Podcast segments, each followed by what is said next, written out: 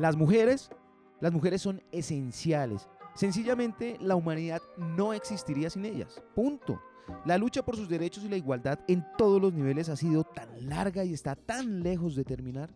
Han sido oprimidas y quizás sin saberlo, incluso por nosotros, los hombres que las respetamos y, y que vemos en ellas la felicidad de nuestra existencia. Una existencia que desde el principio de los tiempos ha ido olvidando o queriendo desconocer los aportes de ellas. Ese es el tema de este episodio. Un homenaje a las mujeres de la mano de un extraordinario y precioso libro que la historia reclamaba. Tu barrio te respalda.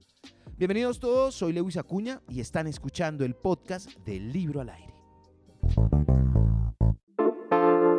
Libro al Aire acompaña, agradece y apoya a la alcaldía de Medellín en su campaña Síguete Cuidando, en la que ustedes pueden participar y obtener más información visitando www.medellin.gov.co o visitando nuestra página www.libroalaire.com.co. Libro al aire.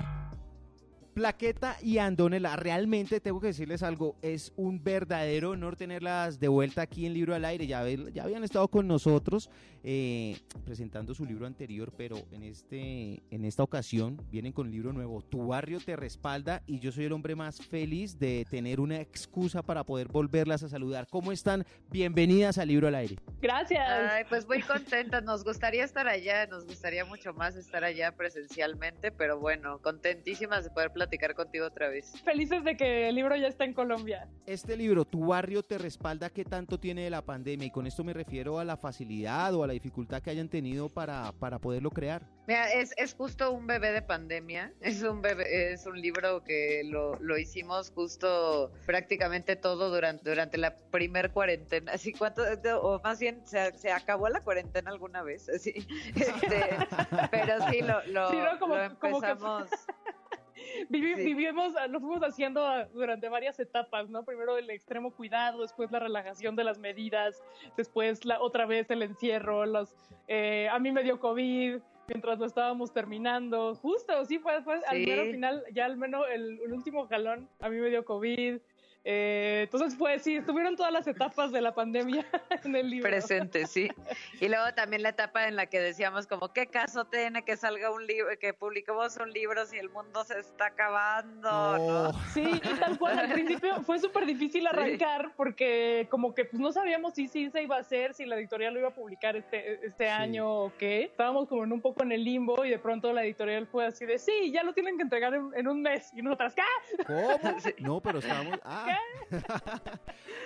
Señoritas. Entonces, pero por un lado fue, perdón, rapidísimo, este, por un lado fue, eh, sí teníamos más tiempo libre porque muchos de nuestros trabajos se cancelaron o se aplazaron o quedaron en pausa, pero por otro, pues sí, esta ansiedad, este, esta incertidumbre, eh, al fin y al final pues nos dimos cuenta de que necesitamos los libros, necesitamos libros y la gente necesita libros para estos tiempos tan difíciles, para hacerlo más llevadero Claro. y que es un momento ideal como para me- clavarse en temas y, y aprender más y pues sí, por lo menos eso. Señoritas, yo tengo que preguntarles, bueno, más que preguntarles, eh, tenemos que hacer una introducción del libro, tenemos que presentarlo. ¿Esto cómo lo pronuncio? ¿Hashtag tu barrio te respalda? Aunque, aunque no sé cómo le dicen ustedes, numeral o tal. sí. sí. Este, No. ¿Qué es tu barrio te respalda? Preséntenos a este bebé pan- pandemia, es que les llaman ahora. Pa- Pandemic. sí, eh, bueno, Tu barrio te respalda es una breve, muy breve historia ilustrada de las mujeres. Es el tomo uno donde empezamos, eh, recorremos, bueno, desde la, la era de las cavernas hasta el voto universal, entre comillas, porque el voto en África va a venir en el tomo 2. Y pues sí, son miles de años de historia resumidos en 192 páginas. Uf, Exacto. Gran reto.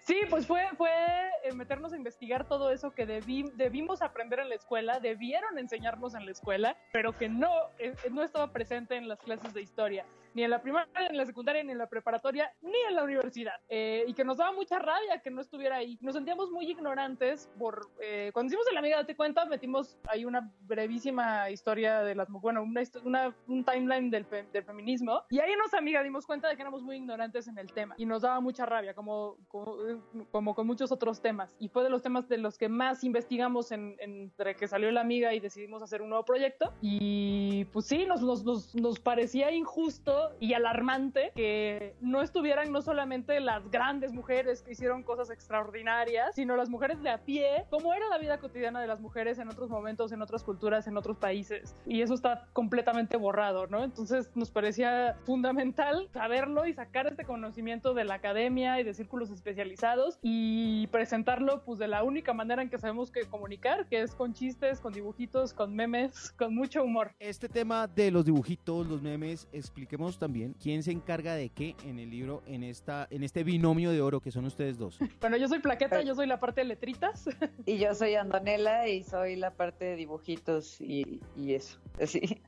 sí. Aunque es una comunicación integral. Desde que yo empiezo a, a, escribir los textos, voy imaginándome más o menos cómo se vería traducido eh, de forma gráfica. Hago algunas propuestas de, de, memes, de viñetas, de chistes visuales y obviamente ya Andonela los crece sí. y los hace increíbles y pone también otros chistes y pues todo se va, desde el principio está pensado para que sea en este formato completamente visual. Eh, no es como que yo trabajo por, por mi cuenta y luego ya que la novela se haga bolas y ya es un problema de ella, sino que todo sí. se va. Y ella también y se le va pone construyendo. textos, exacto, ella también le pone sí. textos, hace propuestas que alimentan el texto, entonces es algo, pues sí, totalmente integrado. Miles de años de historia de sí. las mujeres con memes y dibujitos, ¿cierto? Pero la pregunta que, que, que tengo yo aquí es, ¿cuál fue el reto más difícil que tuvieron que enfrentar? Y otra, además, ¿este libro hubiera sido posible hace 10 años o hace 15 años o hace 20? Uf, no. Pues, sí, no. No, pues eh, el principal reto fue pues lidiar con nuestra ignorancia, ¿no? como una, una profunda ignorancia eh, en temas, pues sí, porque de, pues sí, sí, una ignorancia que venía pues como de la mano con, con, la curiosidad. Para mí el gran reto fue que yo nunca aprendí a investigar tal cual en la escuela, siempre la materia que yo más odiaba en la universidad era metodología de la investigación 1, 2, 3, 4, 5 y la venganza. odiaba, odiaba, odiaba, nunca hice tesis, nunca me titulé, nunca investigué, era buenísima haciendo trampa para no tener que investigar. y, y, esta vez pues fue como de golpe aprenderlo a la mala contrarreloj, pero se logró. Y no hubiera sido posible hacerlo hace 10 años porque la gran parte de las fuentes consultadas, consultadas fue a través de Sci-Hub y LibGen, que son plataformas de libros y de papers académicos pirateados. Sí. robamos la información. Ah, no, la recopilaron, diga. Eso.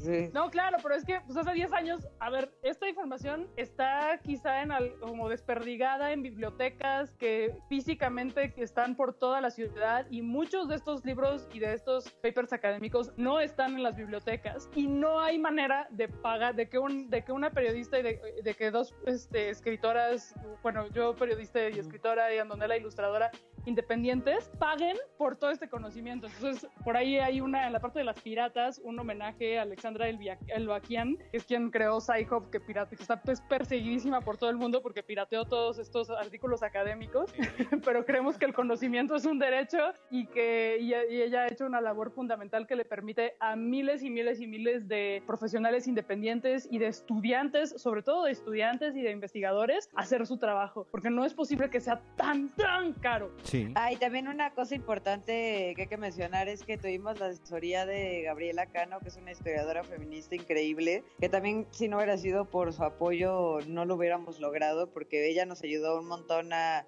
a decirnos, oigan, les falta esto o esto no, o sea, nos ayudó a verificar no solo los textos, sino también las ilustraciones. Pues sí, exacto. Entonces, con, perdón, gracias a ella eh, tenemos la seguridad de que este es un libro no solamente divertido, entretenido, bonito, chistoso, sino confiable y que puede servir como una base, incluso como libro de consulta y como una base para eh, partir y hacer investigaciones en temas ya más específicos. Y esto es muy importante, pese a ser ilustrado, no necesariamente es un libro para niñas, pues digo, para, para personas pequeñas. Exacto. Es hacerlo sí, no, más es entretenido. Para todas las edades. Sí, o sea, creemos que este libro es para todas las edades, o sea, totalmente creemos que todas las personas que lo leen igual van a, a aprender aunque sea una muchas cosas que no sabían.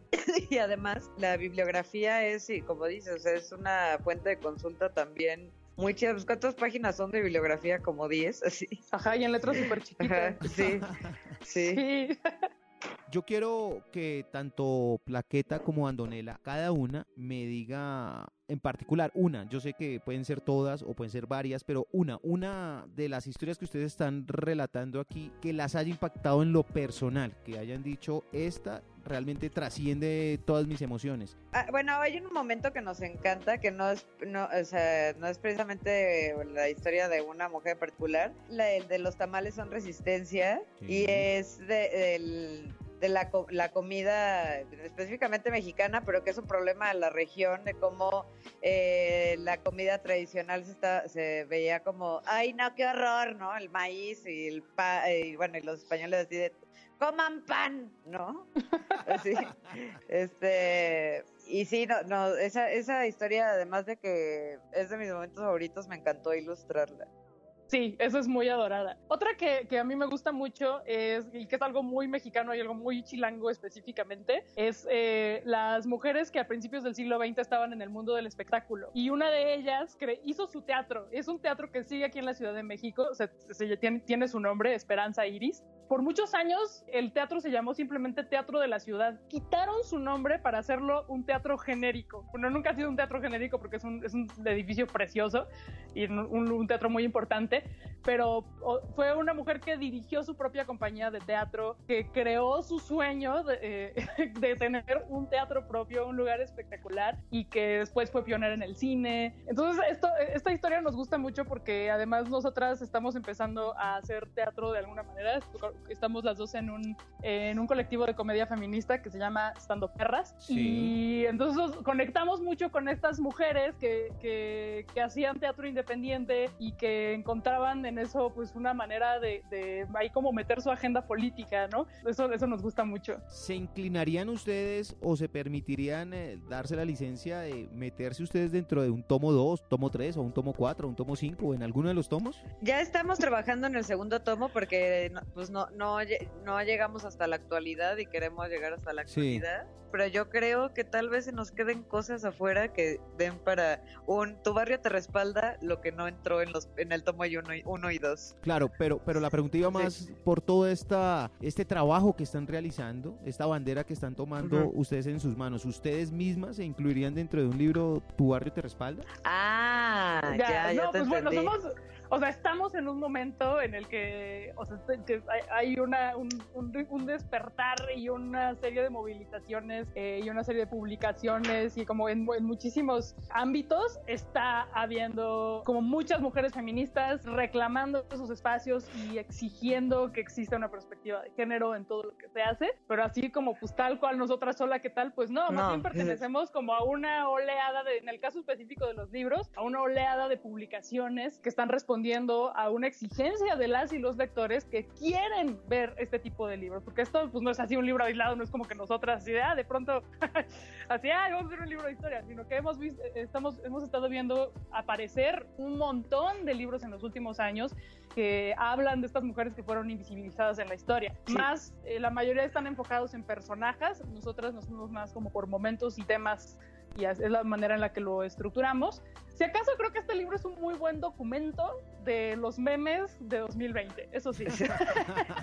no, y, además eh, creo que, que, algo que nos parece importante es que estamos utilizando pues nuestra voz y nuestros medios para hacer este, este tipo de contenidos que, que pues esperemos que salgan más y más y más, y no solo libros, sino este películas, caricaturas, queremos y creemos que hace mucha falta contenido eh, con otro enfoque, con enfoque de género, con enfoque a la diversidad y que también se comunique con humor, porque creemos que estos temas eh, luego se quedan muy como en, en la seriedad, ¿no? Sí, y ahora yo les pregunto, todas estas historias son inspiradoras, adicionalmente pues da el reconocimiento que merecen muchas de las mujeres que están saliendo allí. Aquí también se habla de errores que hayan podido cometer esas mujeres y cuya resiliencia las haya sacado adelante, aflorar el mejor lado que tenían para quedar allí y ser dignas de estar en sus páginas.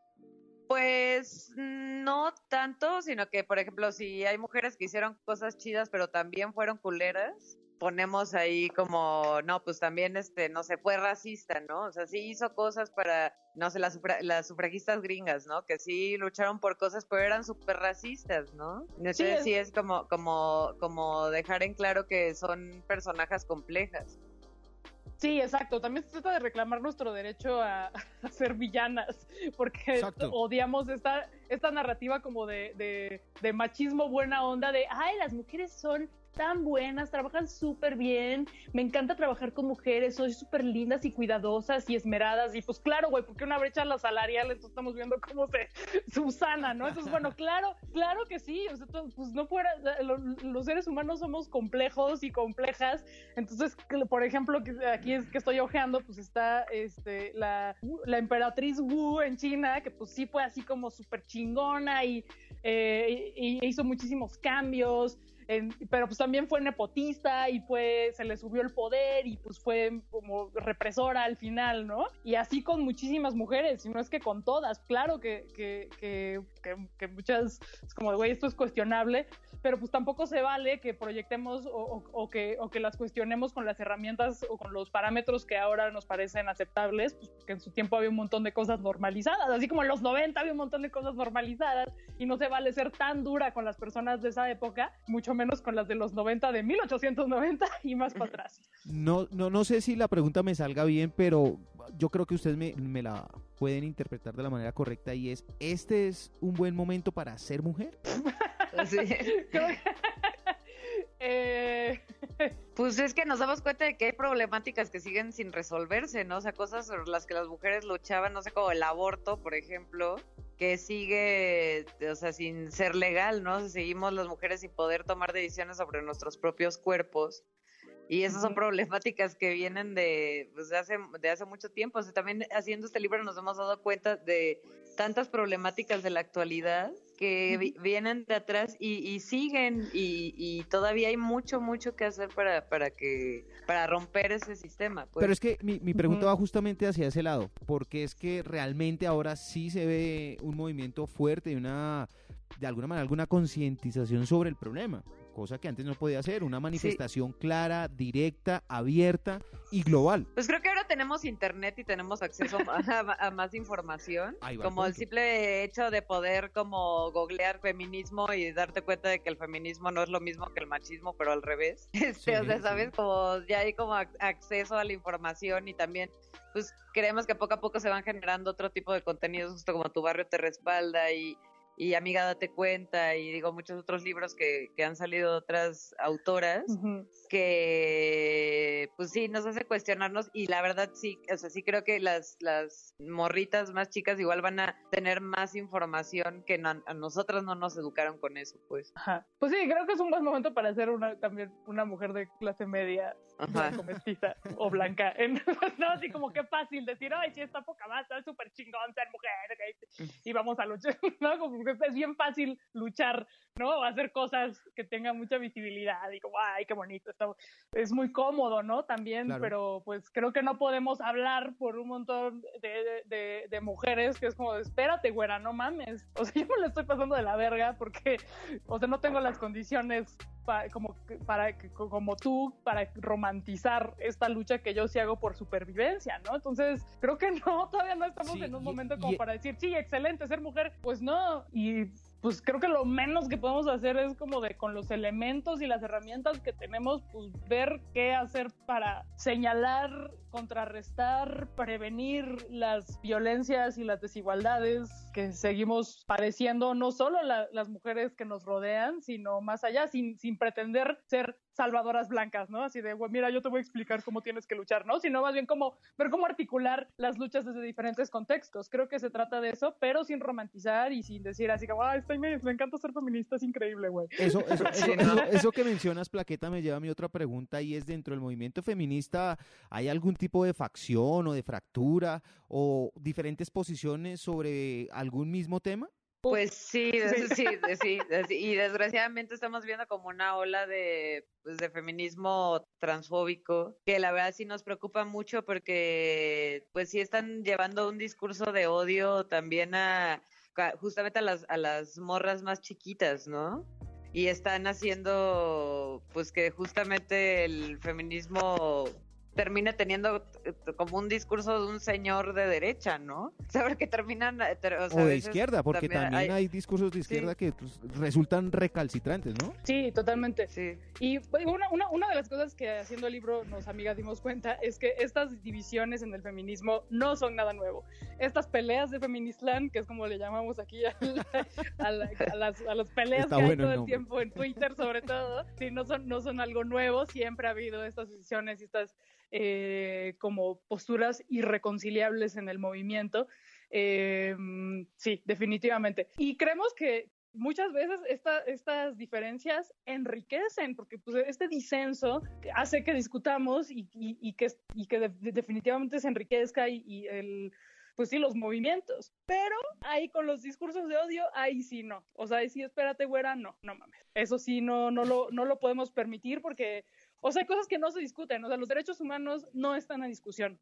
Entonces, el reconocimiento de, de- las identidades trans y los derechos de las personas trans, eso sí no, no debería estar a discusión y que haya desde el feminismo y desde la izquierda, comillas, comillas, eh, se esté incluso cabildeando para frenar y para eh, retroceder en los derechos ya ganados de una comunidad históricamente vulnerada cuya identidad ni siquiera está reconocida, nos parece gravísimo y, y esto tiene que parar. Bueno, ese, ese es el, el radicalismo del que ustedes hablan, pero ¿existe también algún tipo de feminismo light? Sí, claro. pues sí, eh, sí. Sí, por supuesto, y mm, ah, no sé. Eh, sí hay. Sí hay muchísima crítica a esta banalización de, de un feminismo como cooptado por el capitalismo, que es tan edulcorado que pierde toda la carga política, pero yo creo que también puede ser la, entrada, la puerta de entrada para drogas más fuertes, así como dicen que la Sí. marihuana es la puerta de entrada para drogas más fuertes, lo cual no es cierto pero lo- eh, creemos que, que familiarizarse con simplemente con la palabra feminismo, que esto difícilmente podría ocurrir sin que aparecieran los medios de comunicación y con un discurso muy digerible, puede ser la puerta de entrada para cuestionarse cosas más complejas. Pues así, así llegamos nosotras, la neta. No es como que Sí. empezamos leyendo así la teoría más cabrona y así, ah, ya vamos a hacer un libro con enfoque de colonial, a la verga. Pues no, empezamos así como de asumirnos feministas hace relativamente poco y ayudó ver a, a estrellas pop, así a Beyoncé diciendo, güey, soy feminista, ¿qué pedo? Claro que ayudó, porque sí detona muchísimas cosas. Eh, entonces, creemos, no estamos, yo no estoy totalmente en contra, no estoy en contra de que la publicidad eh, deje de, de hacer, de promo, porque no hay, que, no hay que subestimar, por ejemplo, la publicidad, que una marca global haga un comercial o, haga una serie, una campaña con mensajes de, de, mm, como de poder femenino y de autonomía, porque eso, pues sí, o sea, claro, no, no va a cambiar el sistema, pero sí puede detonar que mucha gente que va, tiene un alcance que ninguna fotocopia va a tener y que posiblemente en muchas pe- personas sí quede por encimita y está bien, de todas, lo que digo es que pues de todas formas nos iban a vender chingaderas, ¿no? Claro. O sea, no, se, no vamos a descubrir- destruir el capitalismo en un día. Tengo una pregunta para Andonela. Eh, Sí, existe y se ha visto en- a través de las redes sociales y todo en esto del tema del feminismo que incluso hay mujeres que no les gusta ser feministas o que no están de acuerdo con el movimiento feminista o que hablan mal de las feministas. ¿Cómo se explica esto? Pues yo creo que también cada quien es libre de definirse como quiera y no es como que tengas que ponerte una etiqueta, ¿no? Este, y digo, también creo que en las redes sociales pues vemos un chingo de polarización, ¿no? O sea, y creo que también es como una herramienta en la que cualquier persona puede hablar y tirar mierda como muy fácil, ¿no? O sea, sí Claro. entramos como a un, ahí como a un cementerio de opiniones así de, ¡No! ¿Por qué? Así entras a Twitter y todo el mundo así eh, tirándose mierda, ¿no? Pero creo que también hay algo muy positivo que, por ejemplo, en las redes sociales yo lo veo con, con morras eh, feministas que también se han acercado como a publicar su, trabajo o hacer redes de apoyo o, por, por ejemplo, hay un montón de ilustradoras latinoamericanas tocando temas de feminismo y de maneras increíbles y a mí la verdad sí me llena mucho de emoción como entrar a mis redes y por lo menos en Instagram poder tener como un poco pues a- acceso a- al trabajo de otras morras de la región que están haciendo cosas bien interesantes, ¿no? Que antes a mí me pasaba que pues veía como más el trabajo de ilustradores varones, ¿no? Que eran como los que llegaban lejos y decía como, ay, qué, qué, qué hueva, ¿no? Así como puras calaveras y puras, este, alacranes y como cosas así. Y decía como, ¿dónde queda el mensaje, no? O sea, y veo a todas estas chavas haciendo cosas increíbles, aunque no sean las mejores dibujantes, aunque no, o sea, pero el mensaje que están dando es muy muy, muy fuerte y muy chingón. Digo, obviamente también hay que entender que todas tenemos procesos diferentes, no, no todas nos tenemos que dar cuenta al mismo tiempo, todas estamos eh, pasando por, por, por muchas cosas diferentes y, y en otras cosas sí similares, pero creo que tenemos que dejar de ser tan duras nosotras también con otras mujeres y decir como, ay, no eres lo suficientemente feminista o ¿cómo se te ocurre no serlo, no? Como que, sí. ¿Cómo, ¿Cómo han recibido su trabajo sus hombres? No sé, sus compañeros, sus hermanos, sus padres, ¿cómo han recibido todo este trabajo? Pues, o sea, bien, o sea, yo creo que tu barrio te respalda, eh, ha sido mejor aceptado que Amiga Date Cuenta, porque como que en Amiga Date Cuenta decían así de, no, es que este libro no es para mí, y así de, no, pero es que sí puedes aprender cosas, ¿no? Y como que con este también pasa, pero cuando inmediatamente le dices como de, güey, pero los libros de historia igual siempre son de puros hombres, y pues son del interés público, ¿no? O sea, este tu barrio te respalda debería ser igual, ¿no? O sea, léelo, amigo, léelo y date cuenta. Y la verdad es que nos, eh, en, creo que con tu barrio te respalda, nos hemos tenido como más retroalimentación de, sobre todo de gente que nos entrevista, así, de hombres que les gusta mucho, o sea, que dicen como, órale, yo no sabía esto, ¿no? Claro. O que también dice como, ah, no, o sea, como que siento que también es una gran herramienta para dársela a tu hermano o, tu primo o tu amigo el que dice feministas las de antes. Y decir, sí, pues feministas las de antes que también quemaban cosas y también, o sea, ¿sabes? Sí. ¿Han sentido que hay hipocresía de parte de los hombres cuando, de los hombres cuando les dice, sí, apoyamos la lucha, sí, nos identificamos, sí, las mujeres tienen los mismos derechos? ¿Han sentido algún tipo de hipocresía? ¿Han sentido que de alguna manera no están del todo convencidos de esto? Sí, pues son los aliados feministas, los, los famosos aliados. Hasta hemos hecho canciones al respecto, así en, nuestro grupo de, de, comediantas, eh, que tenemos unos personajes que se llaman los señoros, que hacemos a, a unos señores que opinan del feminismo, entonces nos reímos mucho al respecto. Este, dame una, dame una pues, frase, dame una frase típica de ellos. Ah, señoros. Pues eh, yo, yo también soy feminista. Yo tengo a mi hermana, a mi prima y tengo a mi novia. ¿Cómo no voy a ser feminista? Sí, ya sabes. Entonces sí, claro, es que es muy fácil que diría Theo ¿no? que es, que es mi personaje, diría así como de, eh, mi hija, ella a nadie le regaló nada, bueno, yo le regalé el Audi, pero bueno, eso no tiene nada que ver, y entró al ITAM por mis contactos, pero ella ha luchado, así que por cada una de sus dieces, ya no tiene nada que ver que yo sea amigo del rector. así es el tipo de cosas sí, sí, señores. Sí, este, la verdad es que nos encanta reírnos de, de, todo esto, inventar historias y así, pero también ser muy críticas eh, con el humor Mordaz. que hacemos, porque creemos que el, el humor es una herramienta poderosísima para, para hacer reflexionar a la gente, ¿no? Sí, para meter mensajes. Sí, para meter mensajes. Sobre todo con un tema como este, ¿no? Que, que, saca tanta espina, lo están haciendo ustedes de maravilla con el humor. Ya lo decían, una recopilación de memes, los memes del siglo XX del feminismo. O sea, es decir, a mí me parece un trabajo extraordinario. Sin ser un señor. no, pero qué bueno, qué bueno, qué bueno. O sea, justo lo que queremos es que, que, que o sea, que no tengan miedo que el libro tiene glitter, no pasa nada. o sea, sí tiene muchos corazoncitos, no pasa nada. también lo pueden leer ustedes, también. Es, o sea, el, libro es para cualquier yo lo tengo, yo lo tengo acá. Sí, sí, sí, Que no dejen que su frágil, que su masculinidad frágil les gane, no pasa nada.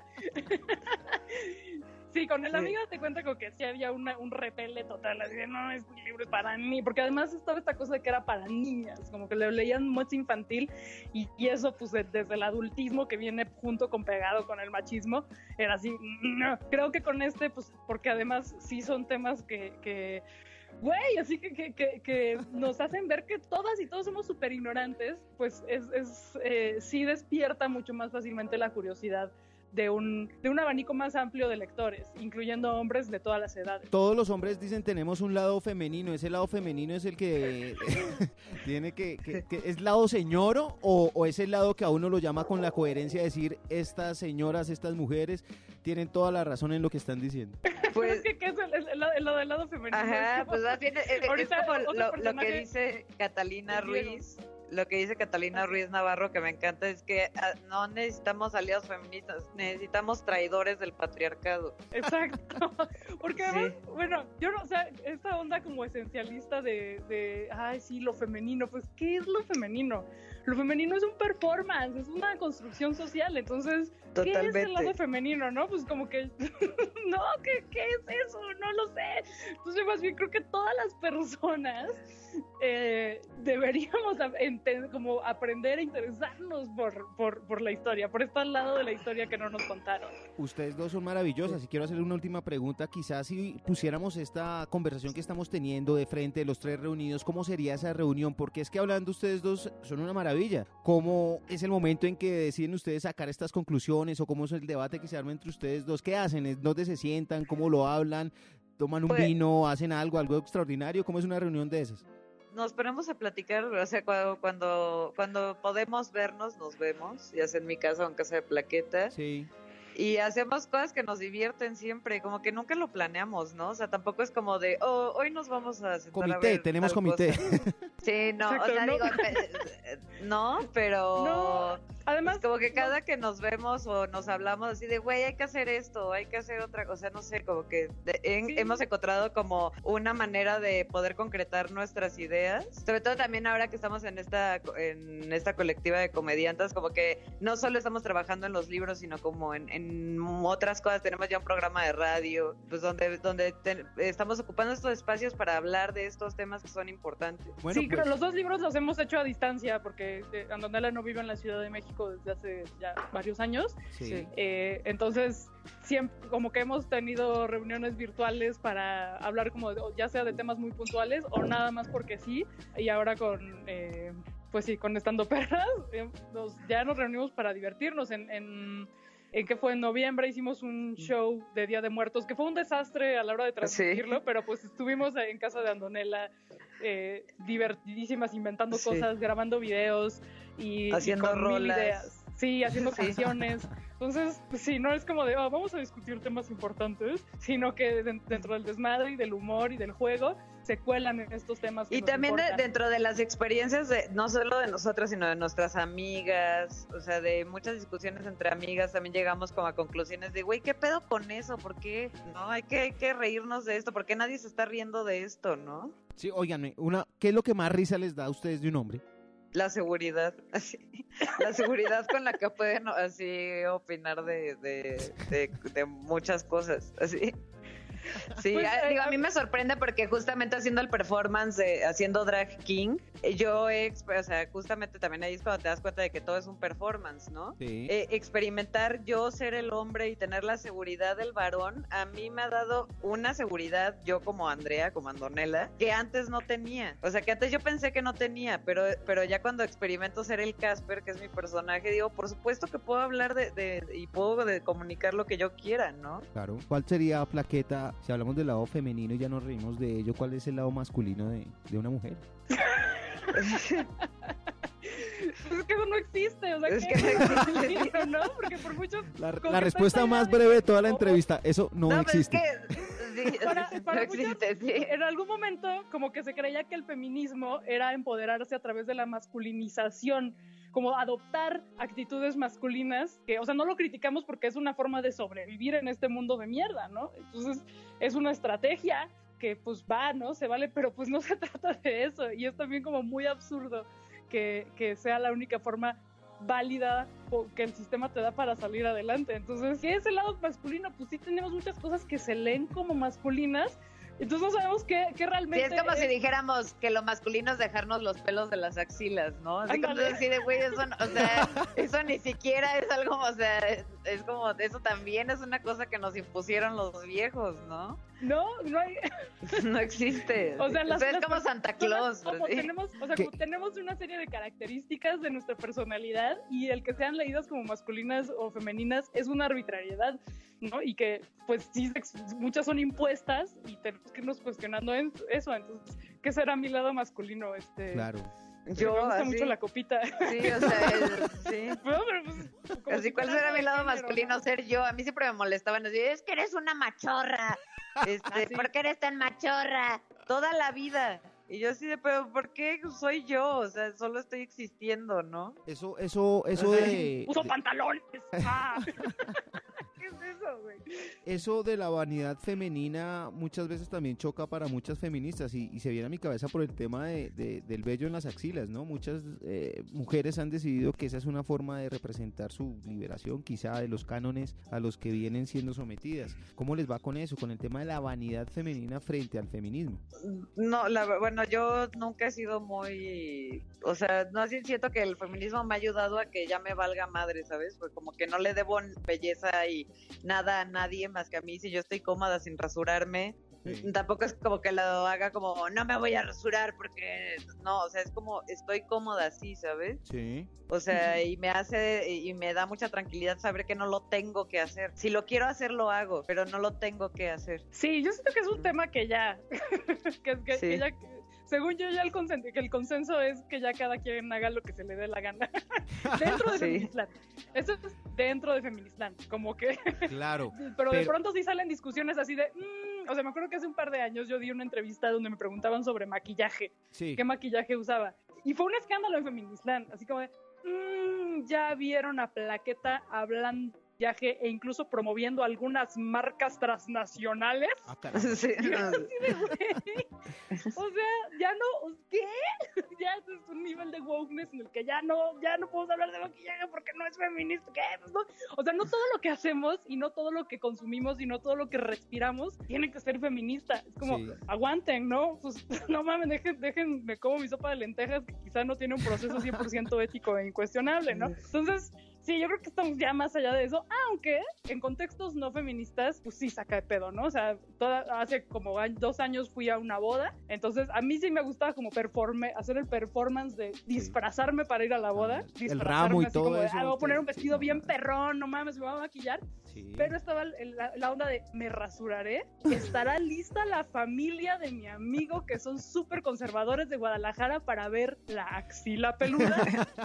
Entonces sí saca de pedo, ¿no? Así de, ay, esa morra, mira, qué hegemónicamente bonita es, mira qué bonitos están sus pómulos y tiene la axila peluda, ¿qué? Sí, sí. Yo, yo les tengo que Sí. confesar que estoy que termino esta entrevista hace 15 minutos, pero ustedes no me lo permiten. esto, esto, esto me, me, me encanta esta conversación. Y, y tras cada respuesta que dan, a mí me, se me viene una pregunta a la cabeza y tengo una que yo procuraré que sea la última porque sé que, que- que me estoy extendiendo un poco en sus tiempos, en su generoso tiempo.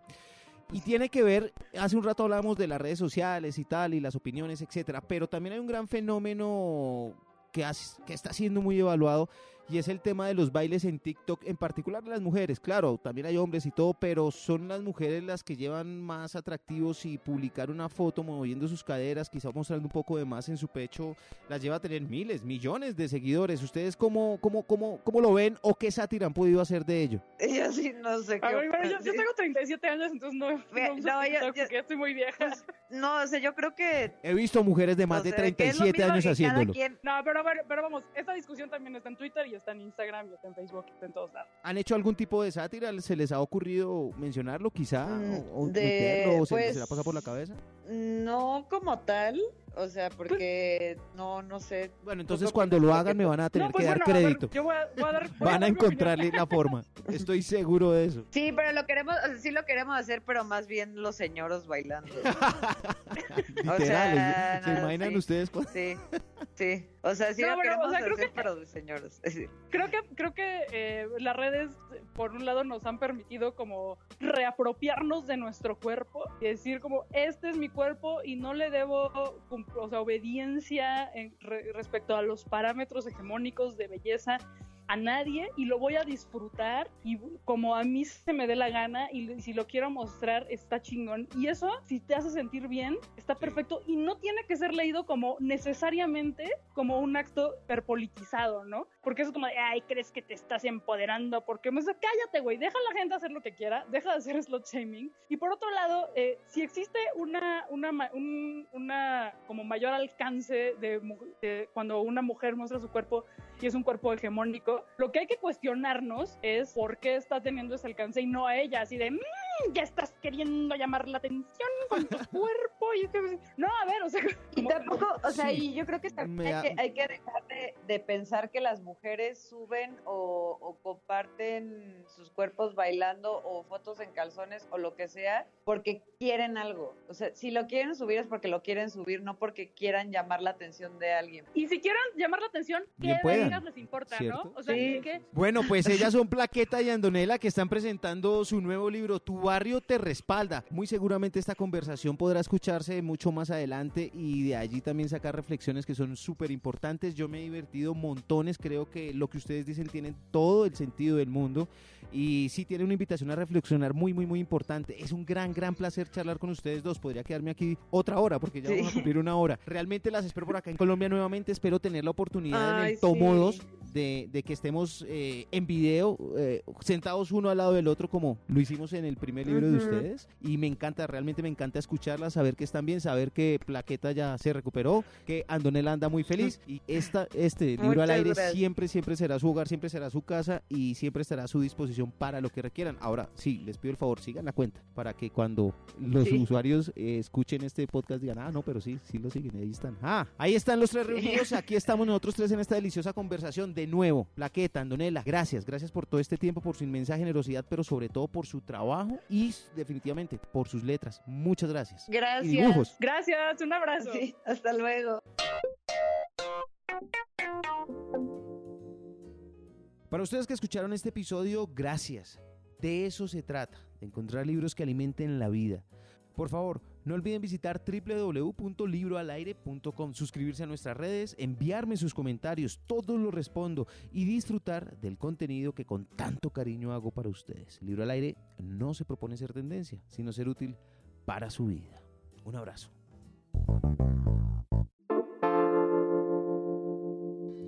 Libro al Aire acompaña, agradece y apoya a la alcaldía de Medellín en su campaña Síguete Cuidando, en la que ustedes pueden participar y obtener más información visitando www.medellin.gov.co o visitando nuestra página www.libroalaire.com.co.